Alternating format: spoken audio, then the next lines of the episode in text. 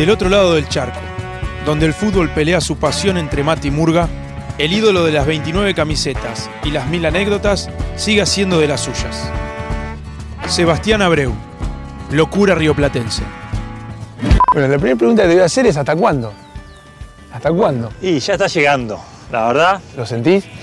Es como que eh, por diferentes factores te, te vas dando cuenta de que el entrenador le está ganando al, al jugador y te empieza esa sensación interna de que "Pa, teníamos que haber hecho esto, está bueno para hacer este trabajo, nos está faltando esto. Y cuando me estoy dando cuenta estoy haciendo la función que por ahí no me está permitiendo el entrenador hacerla. Porque, por ejemplo, con Juanma, con el Cholo, con Manuel Pellegrini, con el maestro Tavares, por ahí vos dabas una indicación de, de- de- de- ese tipo de situaciones y ellos te daban la libertad porque había una línea, pero no siempre la tenés.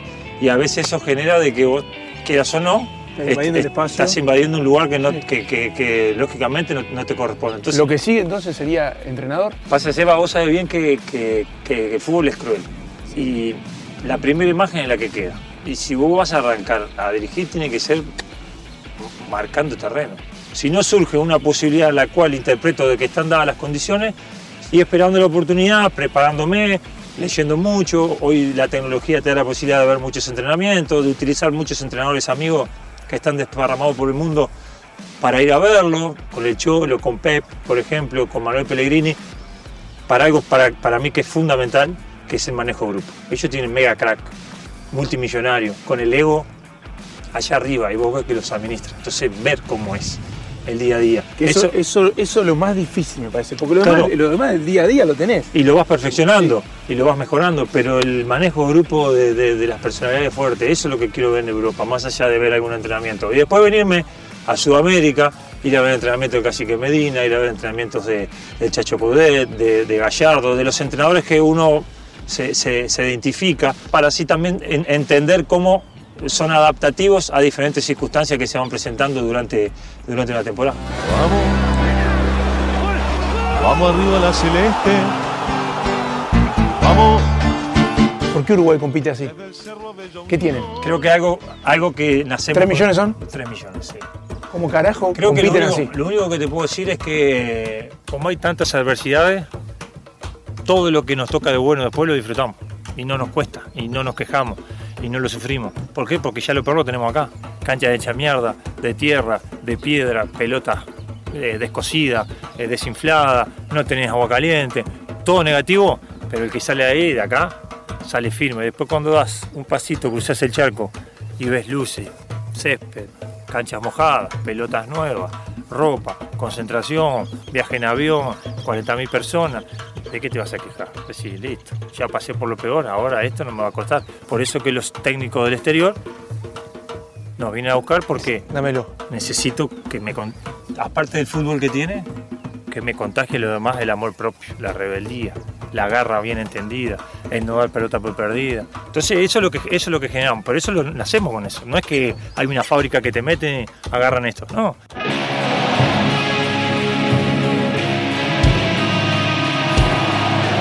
Todo lo que nos gusta el fútbol, lo único que decíamos, no la pique, no la pique, no la pique, no, pero no la piqué porque ya, ya saben que la picaba. O sea, tenés que estar loquito de verdad. Yo, compañero tuyo, no, no sé cómo, pero pero te grito y te digo, ¿qué vas a hacer? No sé, pero no la piqué. Pará, escuchame una cosa. ¿Qué? Va- vamos, vamos a poner en situación. Tengo más posibilidad de hacerlo porque si todos saben que la pico y el arquero, aparte había un compañero mío de Beitar Jerusalén, Guatem, que Sí. estaba en gana y seguro que le había pasado el dato, mira que la pica, sabiendo que tiene toda esa información, ¿cuál es el análisis del arquero? No la va a picar porque sabe que, que tengo un compañero que me dio todo el dato. O no, o no, o no tiene sentido ese, ese análisis. Ahora, era al medio con rosca suave o pinchado. ¿Y por qué dije pinchada? Por un tema de que a veces cuando la rosca, por más que suave, va con una cierta velocidad, los arqueros se tiran y con el pie estirado ¿Te la sacan? te la pueden tapar con el peine. Llegan a volar y a sacártela. Claro, sin embargo, de la manera que él iba con la picada, por un tema de gravedad, él va a caer, va a volar, va a caer y no va a tener posibilidad del impulso del pie. Entonces digo, no, tiene que ser, tiene que ser picada. Desde el día anterior, el maestro Tavares, como había posibilidades de penales y no escatima los detalles, nos hacía a los 23 jugadores, nos hacía caminar a, a hacer todo el simulacro de poner la pelota y patear penal. ¿Los hacía caminar de allá hasta acá? Claro. Ah, el ma- el maestro es lo más grande que hay. Mirá, no me diga, o sea que ya lo quiero de por sí, pero esas cosas así. Y pero es por ponerte en situación dentro de lo posible, no van a tener la gente, pero sí la caminata para ver qué te va imaginando, qué vas pensando. El maestro empieza a nombrar y dice Forlán primero, Scotty segundo, Abreu tercero, Victorino cuarto, eh, Maxi Pereira quinto. Y cuando dice eso me la ritmo así al maestro, por, por la duda que me dijera que no, le digo, maestro, con el papelito, maestro, sí, no me deja quinto, que tengo un presentimiento que lo, lo liquido.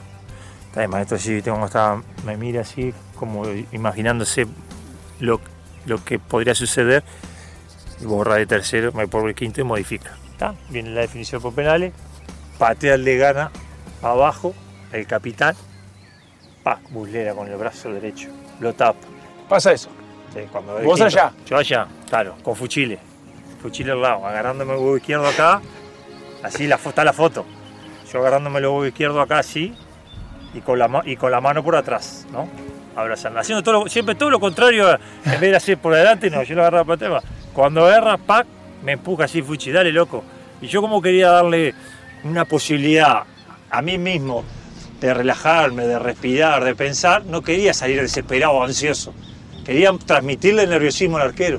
¿No Y- pensaste nunca que se te puede ir por arriba como si vos cuando salís de tu casa manejando decís, hoy voy a salir choco, No, y bueno, entonces esto es lo mismo. Entonces, voy caminando y llego, ¿no? Tranquilo, viene el, el árbitro, no sé en qué hablaba. Agarro siempre el pincho para adelante, ¿no? La puse ahí, la enterré para que con el pastito eso, viste, que no quede muy acolchonadito. Puse el pie al lado y arranqué a hacer los pasos para atrás y a, y a mirarlo. Y ahí cuando arranqué, llego y ahí la pincho.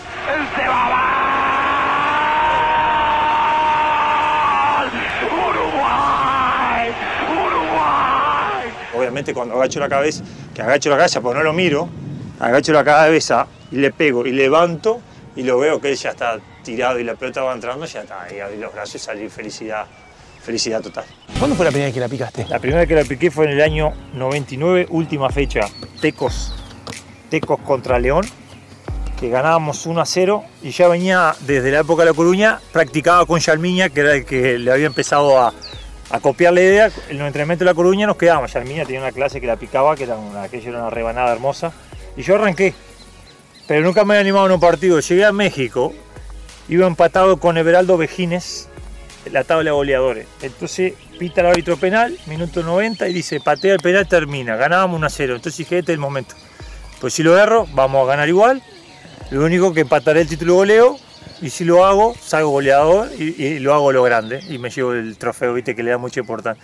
Entonces la paré, arranqué y la piqué, pero me salió medio, medio tres cuartos barco, pero el arquero, el oso, se había tirado, clavó la rodilla, pero como la pelota iba bien pinchada, la llega a tocar con los dedos, pero ¿Se le mete? se le mete. Está. Y ahí fue la primera vez gol, salí goleador, festejé, perfecto. De ahí ya empecé a utilizarlo en diferentes lugares. Minuto 96, Nacional Rocha, en el Parque Central. Había ganado defensor el otro partido, pateaba el penal y se terminaba. Si lo erraba era campeón defensor, si lo hacía, igualábamos en punto. Y la agarro y me acuerdo que el arquero se me acerca y me dice, vas a pasar de ídolo a villano. Le digo, ya está, hay que picársela, se va a romper. Ay, qué loco que está, por Dios. No, porque. Deja de jugar con eso. Pará, pero porque se va, se va a partir la cabeza contra un palo. Porque voy y arrancó. Así estaba. Así así, ¿no? Digo, se va a tirar. Está- está- le está quemando los pies. Es imposible. A la prueba es que cuando lo pico y la pelota no, no había llegado al arco, la que se había pasado de la. del Estaba, estaba fuera del arco. Impresionante lo que voló. Y hago el gol y, y ese. ¿Eso fue antes del 2010 o después del 2010? No, eso fue en el 2005. Y después viene Fluminense, el estadio nuestro. Perdíamos 2 a 1, faltaban 20 minutos. Penal, pum. Y estaba el Chaco Herrera, que habíamos pactado porque él también quería patear penales, que era uno y uno en todo el campeonato. Yo pateaba uno, el próximo penal de él, y así estábamos. Penal me tocaba a mí. Pum, la pongo, tomo carrera, Cavalieri el arquero, pum, la pico, así la. Y empecé a hacer así, ¿viste? Me, ¿está bien? Cancherear con cancherear. Me empecé a hacer así. Yo, ¿viste? que Siempre. Yo puedo agarrar un gol abajo del arco, no voy a agarrarme la cabeza, no hago eso. Me doy media vuelta y ya sigo, Sí. ordenando, sigo ordenando, vení, cerrá. Sí. No le doy la trascendencia que quiere lo demás para hundirte. Sí. El re penal me hace así, me doy vuelta y digo, vamos, vamos, vamos, vamos que seguimos, todavía hay partido. Yo todavía, en vez de putearme a mí lo demás, yo le... Ta. Pasó al minuto y medio. ¡Pum! Penal. Viene Chaco, agarra la pelota y me le arrimo y le digo, le digo, Chaco, deja de patear este y después patea todos los penales del campeonato, los patea vos, pero no puedo perder con este. No puedo perder, este es un mano a mano con él. Está, está loco, dale, dale. La agarro, la, la pongo, Pico para adelante. sí, pico para adelante, lo miro, y él me hace así, ¿no? Está, eh, tranquilo. Nada más, le digo, se le va a picar de nuevo, pero pelotudo no soy. se le va a picar, pero al costadito del palo, por si él se queda parado, si le pica al costado, no le va a dar porque está con, la- con las piernas eh, firmes, se lo pico así, suavecito, ahí, y él medio como que se inclina para este lado y ya no le dio para arrancar. Hice el gol, empatamos 2 a 2 y el chaqueño la hora hace el 3 a 2. Entonces lo que parecía que iba a ser todo ametralladoras directo pasó a ser, pasó a ser. Por eso te digo que cuando parece que una situación así eh, me van a cortar la cabeza, siempre el de arriba me tira una soguita.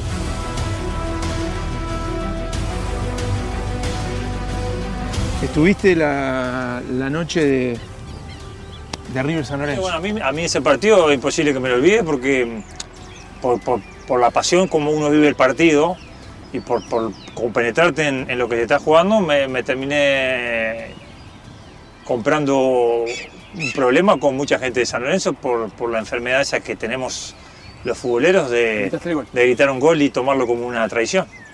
Es de las cosas que me duele porque uno también lo está jugando el partido. Y si no gritaba ese gol, la gente de arriba te cree que no me iban a putear, entonces no hay un punto medio. A veces lo difícil es poner en el- a la gente en el lugar nuestro. De que diga, ponete en el lugar de jugador, a ver qué harías. ¿Qué- qué- ¿Cuál es la forma? Bueno, me tocó sufrirlo. Me tocó ir con Rosario Central, que no jugué, que estuvo en el banco, y, y la, la platea tuvieron los 90 minutos. Mirá. Salí, cagó, mal agradecido, fue, fue, fue feo. Y el partido en sí, obviamente que fue duro porque había mucha expectativa, porque era un plantel muy bueno el, el de River. Pero sinceramente, y no para poner pretextos, pero creo que el título, ese título con, con River del torneo local, lo conseguimos por no continuar con doble competencia. Hoy lo decís y muchos dirán, ah, pero fue un local, pero hay que acordarse de, de aquel River, de aquel club totalmente abandonado, goteras en los pasillos del Monumental, los campos de entrenamiento en Ezeiza seco porque no había, no había agua, los ventanales de la concentración había que ponerle unos, unos pilares porque si, si te acercabas muy con el cuerpo y te apoyaba se podían derrumbar, el club estaba la segunda peor racha histórica sin título, era un momento complejo, cuatro meses de atraso de sueldo, sin embargo Cholo vino con la fuerza que tiene él, nos inyectó ese ánimo de pensar en lo deportivo, de, de entender de que entrar en la aureola del club iba a ayudar y nos dio la, fuerza como para, para lograr el título. También fue de que por eso después que logra ese título viene el torneo, a mí me toca irme porque veía de que ya no había más para poder empujar y viene el torneo que, que River eh, termina saliendo último Sí, y después viene, y después viene tema, toda una, sí. una catarata de situaciones negativas que termina con el descenso porque realmente el club estaba mal. Y todos me decían, te fuiste de River, pero claro, todos ven el River de hoy. Te dice, ¿cómo te fuiste de River? Le digo, si River de hoy era esto, pero instala una carpa ahí en la concentración y no me mueven más. Y es un placer.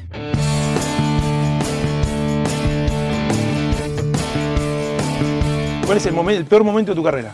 El más feo fue eh, cuando vuelvo a Nacional y, el entrenador que estaba en ese momento, eh, Arrobarrena, eh, inducido por, cierto sector de la directiva a jugadores históricos del club, como Cacique Medina, por ejemplo, y, en eso obviamente estaba dentro de ese grupo. Eh, nos separan del plantel y se van de pretemporada a, a Cardales, a Buenos Aires, Argentina, y nos quedamos entrenando y empezamos, por eso el cacique le tengo un cariño, porque es, es un guerrero, como él, como él mismo dice, porque los dos con, con- esa, con ese alma de, de- querer combatir y no dejarnos caer, preparamos la misma pretemporada nosotros que la que estaban haciendo en Cardales. Íbamos la mañana y le decíamos al profe, ¿allá hay doble turno? Sí, hay doble turno, pero nosotros solo teníamos que ir a la mañana al club. Ok, vamos a entrenar acá. ¿Qué van a hacer allá? El preguntar qué van a hacer allá, qué trabajo, qué metodología, si es potencia, fuerza, espacio reducido, que preguntaba, bueno, vamos a hacer lo mismo acá y averiguar qué van a hacer la tarde. Pum, a la tarde, por nuestra cuenta, era doble turno, doble turno. Mañana no, mañana es simple, vamos a la mañana. Pero empezó a hacer una movida que empezó a ir a la prensa. Bueno, lo- los no tomados en cuenta de Nacional hicieron fútbol y ganaron 2 a 1 con gol de Abreu y Medina. Y empezó a haber una presión y los dirigentes empezaron a sentir un poco del puta. Nos metimos en un lugar que no nos teníamos que meter.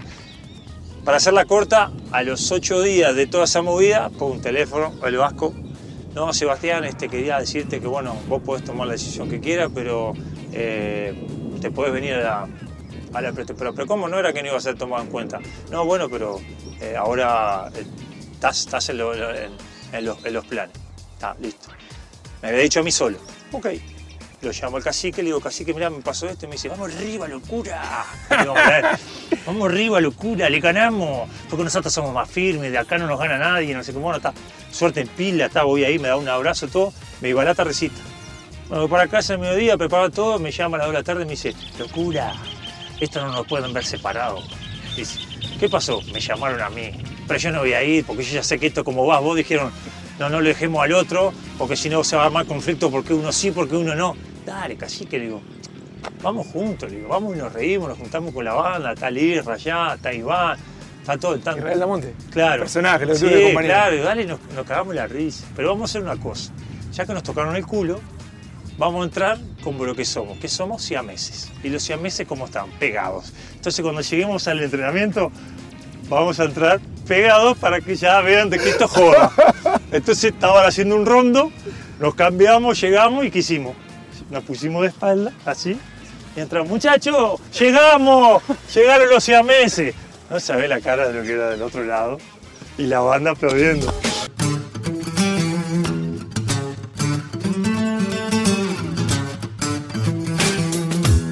Yo sí digo que era muy jodido a la hora de pensar en marcarte porque lo complicado era si vos quedabas en la espalda del defensor. Bueno, para ahí Chao. el tema perfiles. Era claro. vos y, y Palermo eran dos, dos futbolistas que vos decías, si te agarra de espalda, o sea, la pelo- pelota allá y yo te tengo acá y yo no estoy parado por lo menos así, yo quedo así, chao. Ya cuando viene el aire decís, cagué. O sea, Y- sacamos y- el medio. Y es jodido cuando generás, que eso es lo más difícil hoy en día, generar la sociedad con los extremos o con los, o con los mediapuntas que juegan por afuera. Porque ahí vos tenés una tranquilidad de que lo único que tenés que preocupar es de desestabilizar al, al defensa. No tenés que preocuparte de desestabilizar al defensa y de ver dónde cae la pelota. Que hoy pasa mucho que el que llega, llega y tira el centro y bueno, si llegan, llegan, si no, no. En ese momento vos tenías sociedades que el que llegaba ahí, por ejemplo, el Pipa Esteve, por nombrarte uno, yo sabía que si, si el Pipa desbordaba ahí y vos eras el segundo central, yo lo único que me tenía que preocupar era de engañarte a vos porque él no me iba a mirar, ir a hacer esto para que vos Sí, pensara esto. que me ibas a anticipar y, y hacer los dos pasos atrás para prepararme ya para atacar porque iba a venir la rosca pinchada del, al segundo No palo. importa si estaba en el fondo de la cancha. eh, Porque él no perdía el segundo en levantar la cabeza. Porque yo le decía, vos no te preocupes por mí, vos preocupate que caiga acá, que yo me encargo de si aparte, vos estás- nosotros estamos así. Claro. ¿Cuál es la preocupación del zaguero normalmente? Que no lo anticipe. No, y vos cuando haces un paso, yo ya automáticamente hago Claro, dos. porque el defensa se desespera, no puede, un defensa no puede aceptarse anticipado, es como que le agarra un- No, no, una, es que una rabia, entonces Lo mío, correr. lo mío es esto. Si lo que pasa allá atrás, le pido al arquero que me dé una mano, por favor. Pues yo me quedo parado, te quedas conmigo y ahí me metes el brazo acá. Acá, acá. No, ahora Sí, sí, hago esto. Ya te fuiste desesperado porque sí, perdiste sí. la referencia por la pelota,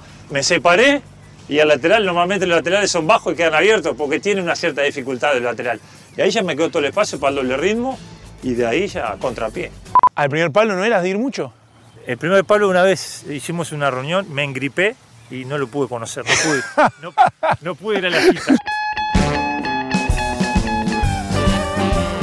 Cuando me toca estar con Lillo, y casualmente Lillo trae a Guardiola, Pep obviamente tenía ojos acá, ¿no? Y me decía, no se preocupen si no los veo, ustedes háganme el movimiento que yo los veo. Nos costó, porque a veces estaba así, Espalda mal perfilado. estaba así, le venía la pelota y te hacía pum, allá, que, al que estaba allá abierto. El que estaba allá abierto estaba así porque decía, no me la va a dar. No me vio. No me está viendo, no imposible. ¡Pum! Y Pepe hacía así, hostia, chaval, ¿qué te dije? Y me decía, por ejemplo, vos tirámela, ponete con el último hombre, dámela. Aguantala, ok. ¿Qué posibilidades tenés ahí de hacer para dar una posibilidad de pase? Y no, devolverte la voz. ¿Generamos algo? No, porque la pelota volvió al mismo lugar donde inició. Ok, agarré la pelota yo, hace así, perfilate así, de costado. Salí de la marca de costado. ¿Qué posibilidades tenemos de progresión de ataque? Y si tengo devolución hacia adelante o girar Bueno, eso es lo que quiero que empiece a hacer. Siempre tratando de darle el culo a la parte más chica del campo. Trabajando, laburando, laburando, nos quedábamos, los quedamos y después cuando quisimos acordar venía y me mostraban video, mirá. Era el movimiento de perfil, movimiento de perfil, secuencia de juego, finalización con gol, jugadas que terminaban con gol. El, el defensa a- al salir y perfilarte, él siempre espera, no puede anticipar, un defensa no puede salir a adivinar un pase hasta que no salga. ¿Por qué? Porque si tenés un jugador inteligente y saliste antes, te comieron la espalda. Entonces espera a que la pelota venga. Si yo recibía así, cuando hacía así ya me mataba. Al recibir así, lo agarraba saliendo, ya tenía ese segundo más para tener la opción de pase.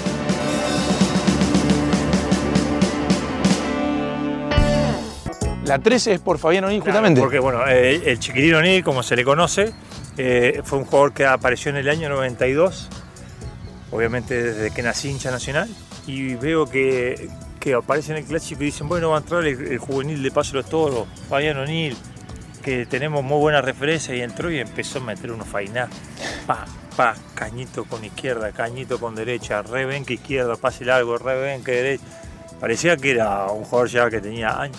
Bueno, fue una sensación y entró con la 13.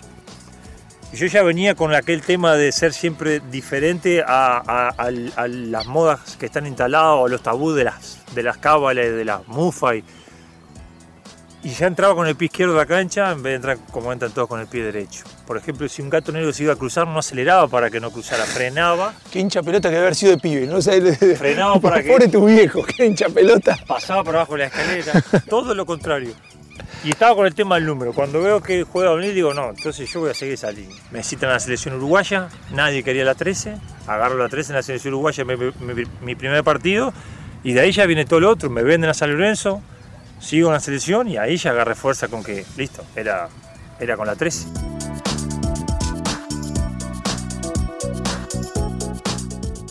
Para mí, o sea, Sebastián, Sebastián sería una muy buena dupla el día de mañana. La doble S. Yo en Uruguay vivo, pero ¿sabes cómo? Pero yo soy como la frase de Mirta Legrand.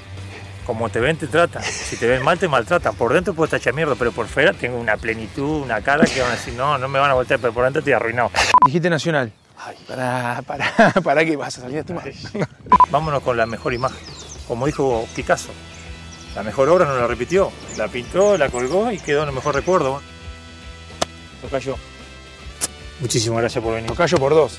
Eh, Negro y Sebastián. Por los dos, claro. Bueno, hasta luego.